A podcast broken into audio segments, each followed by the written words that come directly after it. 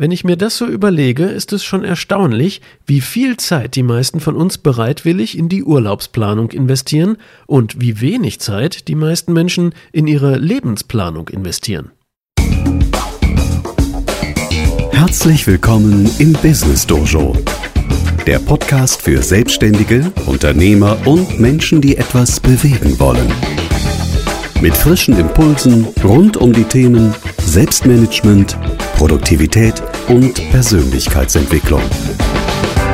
Von und mit Christoph Glade.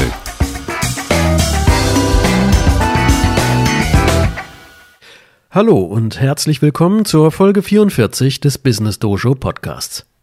Heute geht es unter anderem um das Thema Lebensplan. Was ist das eigentlich, ein Lebensplan? Und kann so etwas funktionieren? John Lennon hat ja einmal gesagt, Leben ist das, was passiert, während du andere Pläne machst. Hat er damit recht? Und wenn ja, bedeutet das, dass ein Lebensplan sinnlos ist? Wie das Konzept eines Lebensplans funktioniert und auch, warum ich früher jedem, der mir vorgeschlagen hätte, einen Lebensplan zu schreiben, wahrscheinlich einfach einen Vogel gezeigt hätte, dazu gleich mehr.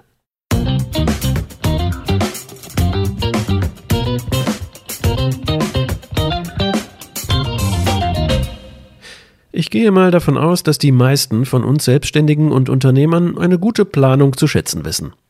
Einen detaillierten Geschäftsplan zu schreiben, das hat wohl jeder Firmengründer zumindest zu Beginn seines Unternehmerlebens einmal gemacht.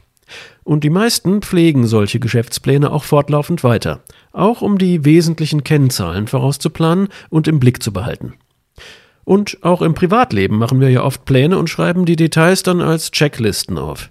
Wer kennt das nicht, zum Beispiel bei der Urlaubsplanung?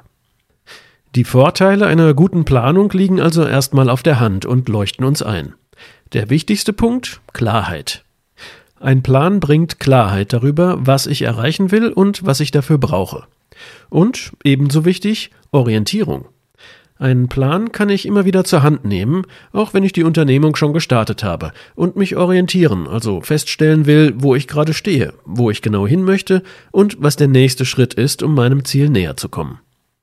Nochmal zum Beispiel Urlaubsplanung, da kennt es jeder und stellt es auch gar nicht in Frage. Ich wähle mein Ziel, also mein Urlaubsort, und plane dann, wann und wie ich dorthin komme welche Verkehrsmittel ich wähle, welche Route ich dabei zurücklege und natürlich auch, wie ich die optimalen Bedingungen an meinem Zielort gestalten möchte, also in welchem Hotel ich wohne, welche kulturellen oder landschaftlichen Highlights es gibt, welche Restaurants mir gefallen würden und so weiter. Wenn ich mir das so überlege, ist es schon erstaunlich, wie viel Zeit die meisten von uns bereitwillig in die Urlaubsplanung investieren und wie wenig Zeit die meisten Menschen in ihre Lebensplanung investieren. Das lässt uns ahnen, wie wenig Klarheit bei vielen darüber herrscht, wo sie eigentlich genau hinwollen in ihrem Leben. Einfach deswegen, weil sie eben gar keine oder nur wenig Zeit investieren, die eigenen wichtigen Lebensziele und den Weg dorthin genauer zu planen. Das finde ich bemerkenswert, denn es ist schon auffallend widersprüchlich, davon auszugehen, dass ein Urlaub mit einer gewissen Vorausplanung besser gelingt oder entspannter wird, und gleichzeitig davon auszugehen, dass das eigene Leben auch ohne genauere Planung schon gut werden wird und so, wie wir es uns erhoffen. Woran liegt das? Wahrscheinlich gibt es viele Gründe, angefangen bei einer fatalistischen Grundhaltung bis hin zu verschiedenen Ängsten, die uns abhalten, dort einmal genauer hinzuschauen.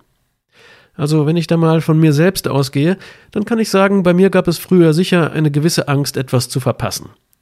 Als kreativer Mensch habe ich oft gedacht, zu viel Planung nimmt den Raum für Kreativität, für Spontanes und engt mich ein in meiner Lebendigkeit. Das war eine große Sorge, denn wie ich heute weiß, ist Freiheit einer meiner wichtigsten persönlichen Werte. Und im Rückblick kann ich heute sagen, dass ich früher sicherlich jedem, der mir empfohlen hätte, meine Lebensziele zu planen und dies schriftlich zu tun, dem hätte ich schlicht und ergreifend einen Vogel gezeigt. Ich hatte aber, das darf ich vielleicht zu meiner Verteidigung anbringen, früher auch überhaupt keine Vorstellung davon, wie ein Lebensplan aussehen könnte und was seine einzelnen Elemente sein könnten. Und noch viel weniger hatte ich eine Ahnung davon, wie solch ein Plan so funktionieren könnte, dass er mich eben nicht einschränkt und nicht zum Sklaven, zum Erfüller eines vorgegebenen Skriptes macht. Das war meine eigentliche Horrorvorstellung, dass mich so ein Plan zu einem Roboter macht, einem seelenlosen Geschöpf, dem jegliche Freiheit und Spontanität verloren geht. Heute weiß ich es natürlich besser. Heute weiß ich, dass ein Lebensplan, so wie ich ihn verstehe, ein flexibles Konstrukt ist, das sich immer wieder verändert und das mich eben genau deshalb überhaupt nicht einschränkt, sondern mir dabei hilft, mich zu orientieren und mich auch in schwierigen Zeiten dabei unterstützt, meine wichtigen Ziele im Blick zu behalten. Wie ich genau dazu kam, meinen eigenen Lebensplan zu entwerfen und welche ersten Schritte ich dabei gegangen bin, dazu gleich mehr.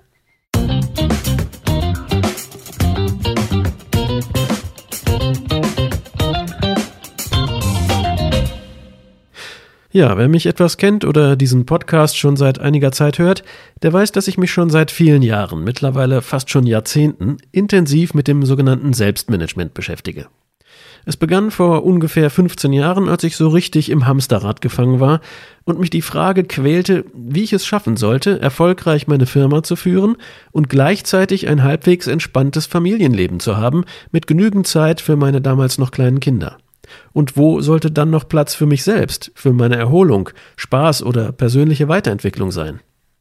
Ja, irgendetwas fehlte scheinbar immer, am meisten fehlte genügend Zeit, um alles unter einen Hut zu bringen. Und irgendwie hatte ich das Gefühl, dass sich meine unterschiedlichen Lebensbereiche ständig gegenseitig blockierten. Das sogenannte Zeitmanagement half da nicht weiter, denn jeder Tag hatte 24 Stunden und das waren gefühlt grundsätzlich immer zu wenig. Klar, Prioritäten setzen, das habe ich schon gemacht, zumindest auf Tages- und Wochenbasis, und auch meine Ziele, zumindest die geschäftlichen, wurden länger im Voraus geplant. Aber irgendwann wurde mir klar, dass es mir an einer langfristigen Perspektive, an einer Klarheit für das große Ganze, an der richtigen Flughöhe für den Überblick von ganz oben fehlte. Über meine wichtigsten Werte im Leben hatte ich schon hin und wieder nachgedacht, aber so etwas wie Lebensziele, die hatte ich ehrlich gesagt noch nie wirklich definiert. Wie gesagt, zu groß war wohl bis dahin die Angst, wenn die Ziele zu klar sind, könnte das Leben langweilig werden. Und wenn ich ehrlich bin, was wäre, wenn ich meine ganz großen Ziele definiere und dann feststelle, dass ich sie nicht erreiche? Aus lauter Angst vor dem Scheitern hatte ich wohl unbewusst entschieden, dass es besser ist, dann erst gar nicht so genau zu planen, mich nicht allzu genau festzulegen. Denn wenn ich mich nicht festlege, kann ich auch nicht scheitern. Klingt logisch, oder? Heute weiß ich, dass das Quatsch ist. Klar kann ich immer noch scheitern beim Erreichen meiner Ziele, und das tue ich auch regelmäßig und immer wieder. Aber es macht mir heute keine Angst mehr, denn das Scheitern im Sinne von nicht erreichen oder besser gesagt nicht hundertprozentige Erreichen von Zielen, das gehört einfach mit dazu. Und nach vielen Jahren der praktischen Übung und Beschäftigung mit meinem Lebensplan weiß ich auch, die einzige Garantie, seine Ziele ganz sicher nicht zu erreichen, ist die, sie gar nicht zu kennen und nicht zu planen. Wenn ich meine Ziele nicht kenne, dann bin ich nicht mehr der Gestalter meines Lebens, sondern lasse andere über mein Leben bestimmen. Andere Menschen oder den Zufall oder irgendwelche äußeren Einflüsse, die ich nicht kontrollieren kann. Ich bin dann wie ein Stück Holz, das auf dem Wasser treibt und vertraue mich der Strömung an. Fest steht aber, wer sich dieser Strömung überlässt, der wird niemals dort ankommen, wo er hin will. Oder anders gesagt, wenn ich wirkliche Freiheit will, zu entscheiden, wie ich mein Leben leben möchte, wofür ich meine Zeit nutzen möchte, mit wem ich sie verbringen möchte und welchen Beitrag ich auf dieser Welt leisten möchte, dann gelingt mir das am ehesten mit dem Wissen darüber, was meine wirklich wichtigen Lebensziele sind.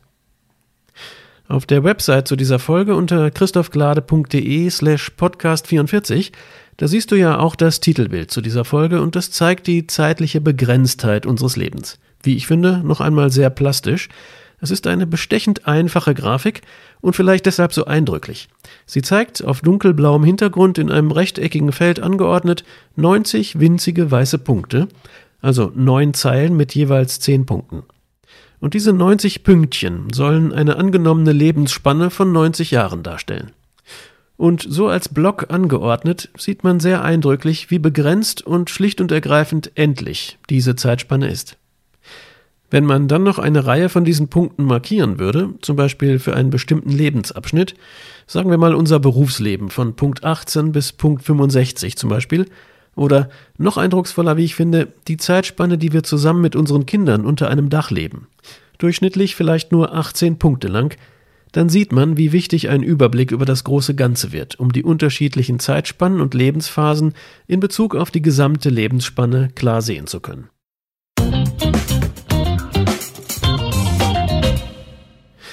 Ja, und dieses Wissen über die Begrenztheit unserer Zeit, das verdeutlicht vielleicht noch einmal die Notwendigkeit, bewusst mit unserer Zeit umzugehen. Zurück also zum Lebensplan, der uns genau diese notwendige Klarheit bringen kann. Zum ersten Mal mit dieser Idee in Kontakt gekommen bin ich, als ich damals über Stephen Covey gestolpert bin, genauer gesagt über sein Buch Die sieben Wege zur Effektivität. Darin beschreibt er eine der Grundlagen eines Lebensplans, eine Übung in der Vorstellung, in der man einmal sein Leben vom Ende her denkt. Dabei wird man sich darüber klar, was man in den Köpfen und den Herzen der Menschen, die einem besonders wichtig sind, hinterlassen möchte. Eine sehr eindrucksvolle Übung, die ich auch immer mal wieder mit meinen Klienten mache. Denn im nächsten Schritt öffnet sich dadurch ein Bewusstsein für die verschiedenen Rollen, die ich gleichzeitig oder auch wechselweise in meinem Leben innehabe. Also zum Beispiel die Rolle als Vater, als Ehemann, als Sohn, Bruder, Freund oder als Chef, als Arbeitgeber, als Mitglied im Sportverein, als Nachbar, als Mitglied einer gemeinnützigen Organisation und so weiter. Wenn mir diese Rollen oder wie ich sie nenne Lebensbereiche klar sind, dann kann ich auch meine entsprechenden Lebensziele für jeden dieser Bereiche festlegen und zusätzlich eine sogenannte Bucketliste führen mit Dingen, die ich bis zum Ende meines Lebens noch gesehen, getan oder erreicht haben möchte. Und damit haben wir auch schon die wichtigsten Elemente eines Lebensplans, die ich dann schriftlich ausarbeiten kann. Als Übersicht einmal aufgezählt sind das die folgenden vier Elemente. Erstens eine Übersicht über meine wichtigen Lebensbereiche, ich nenne sie Lebenskonten. Zweitens eine klare Definition für jedes Lebenskonto, in der ich genau den Wunschzustand beschreibe, also das Ziel, das ich erreichen möchte für dieses Konto. Anders gesagt, wie es sich genau anfühlt, wenn das Konto prall gefüllt ist und woran ich das festmache. Drittens den aktuellen Ist-Zustand jedes Kontos und die nächsten Schritte, um den Soll-Zustand in Zukunft zu erreichen. Und viertens eine sogenannte Bucketliste, Manche nennen sie auch Löffelliste, also eine Liste der Dinge, die ich in meinem Leben noch sehen, tun, werden oder erreichen möchte. Wichtig dabei ist, ein solcher schriftlicher Lebensplan wird nicht einmal angefertigt und bleibt dann in Stein gemeißelt. Denn, und insofern gebe ich John Lennon recht, Leben ist das, was passiert, während wir andere Pläne machen. Deshalb ist ein Lebensplan eher ein lebendiges Konstrukt, das sich immer wieder verändern und anpassen lässt. Ich mache das zum Beispiel als feste Routine, mindestens zweimal jährlich. Dann nehme ich mir extra ein oder zwei Tage Zeit, in denen ich mich zurückziehe und mich ganz fokussiert ausschließlich mit der Aktualisierung meines Lebensplans befasse. Denn klar, das Leben ändert sich ständig und genauso ändert sich auch der Plan aber die meiste Zeit des Jahres dient er als klare Referenz meiner ganz eigenen und persönlichen Ziele, die ich selbst festgelegt habe, die mir wichtig sind und die ich gegen vielfältige Einflüsse von außen verteidige. Er repräsentiert meine wichtigsten Werte und Ziele, für die ich eben auch dann einstehe, wenn es anstrengend wird. Und insofern ist er Garant für die aus meiner Sicht nötige Kontinuität, die für das Erreichen von wichtigen Zielen nun mal unabdingbar ist und das verbunden mit der notwendigen Flexibilität, die es ermöglicht, immer die wichtigsten Anpassungen und Kurskorrekturen vorzunehmen.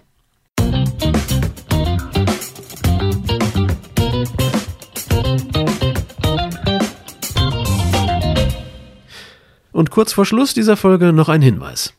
Wie ich am Anfang bereits erwähnt habe, waren für mich persönlich Themen wie Zeitmanagement oder Taskmanagement immer nur sehr bedingt hilfreich, um wichtige Ziele zu erreichen. Einigen weiteren regelrechten Produktivitätsmythen bin ich deshalb auch in meinem aktuellen Online-Training einmal so richtig zu Leibe gerückt. Und das möchte ich dir hiermit wärmstens empfehlen. Es heißt Raus aus dem Unternehmerkorsett. Wie du dich aus dem Strudel unproduktiver Aufgaben befreist und endlich wieder Zeit für das Wesentliche in deinem Leben gewinnst. Darin geht es, jenseits von allen Guru-Tipps, die uns im Netz immer wieder um die Ohren gehauen werden, um die tieferen Zusammenhänge eines nachhaltigen Selbstmanagements, deines unternehmerischen Erfolgs und deiner persönlichen Zufriedenheit. Wenn dich das interessiert, dann sei gerne mit dabei. Es ist kostenlos und du kannst dich direkt anmelden unter christophglade.com/training. Und damit sind wir am Ende dieser Folge angelangt. Für heute sage ich vielen Dank, dass du dabei warst. Wenn du Fragen oder Anregungen hast, freue ich mich auf deinen Kommentar auf der Website zu dieser Folge unter christophglade.de slash podcast 44. Also dann, ich freue mich, wenn du auch in der nächsten Folge wieder mit dabei bist. Bis dahin wünsche ich dir eine produktive Zeit.